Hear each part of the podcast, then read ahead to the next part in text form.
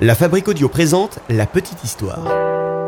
À retrouver sur toutes les plateformes de podcast. La Petite Histoire. À écouter, à commenter, à partager. Aujourd'hui, l'histoire de Paul Grapp, le travesti de la Première Guerre mondiale. Je vais donc vous raconter l'histoire de Paul Grapp, un Français qui est né en 1891. Il avait rencontré celle qui euh, va devenir son épouse rapidement, Louise Landy. Tous les deux avaient une vie conjugale tout à fait ordinaire jusqu'à ce qu'arrive la Première Guerre mondiale. Il est envoyé sur le front, comme beaucoup de Français en 1914, et comme beaucoup de Français, eh bien il vit des horreurs pendant cette guerre. Il voit de près le quotidien des tranchées, et ça semble énormément l'affecter. Il est blessé deux fois, et la deuxième fois son officier le soupçonne de s'auto-mutiler la main droite pour quitter le front est envoyé à l'hôpital, sa blessure semble ne jamais cicatriser, ce qui l'amène à rester à l'hôpital, comme si finalement Paul Grapp y était pour quelque chose, à ce que cette blessure ne cicatrise pas. C'est en tout cas ce que pense son officier qui finit en 1915 par ordonner son renvoi sur le front. Alors pour Paul Grapp, ça va être inimaginable de retourner à la guerre, et c'est là où il décide de déserter. Cette désertion s'il était retrouvé, lui vaudrait la peine de mort. C'est le cas à l'époque pour tous les soldats qui désertaient. Il va donc retourner à Paris, où il a son domicile conjugal avec Louise. Évidemment, il ne pourra pas rester dans son domicile conjugal. Il va demander à Louise de lui prêter toutes ses affaires personnelles de femme. Alors Louise ne comprend pas bien au début. Elle lui donne une robe, du maquillage, un rouge à lèvres, un vernis à ongles, des chaussures à talons, et c'est ainsi qu'il se déguise en femme pour que personne ne le reconnaisse. Le couple, ou plutôt les deux femmes, partent vivre un temps à l'hôtel.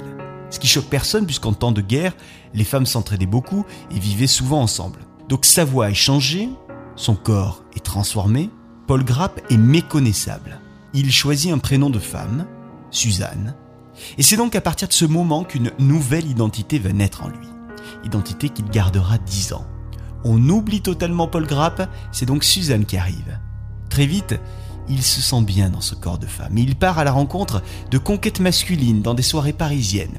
Suzanne va donc mener une vie sexuelle débridée, en s'essayant euh, à l'échangisme, à la bisexualité et même à la prostitution. Suzanne demande même à son épouse, Louise, de prendre un amant, ce qu'elle fera. Les mois et les années passent et Paul Suzanne se noie dans l'alcool. Il lui arrive même d'être violent avec Louise, sa femme. Paul va rester dans ce corps de Suzanne même après la Première Guerre mondiale puisqu'il n'était toujours pas acquitté, donc jusqu'en 1925. 1925, c'est donc l'année où est annoncé que tous les déserteurs sont amnistiés, le cas de Paul Grapp.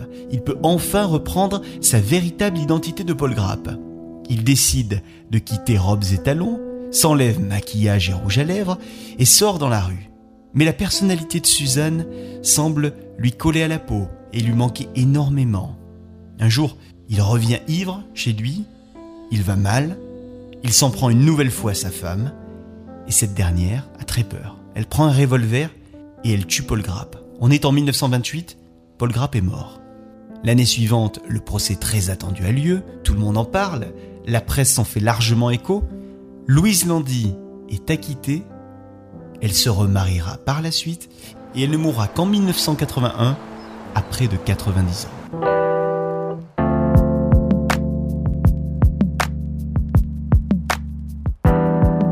La petite histoire À écouter, à commenter, à partager. La petite histoire à retrouver sur toutes les plateformes de podcast.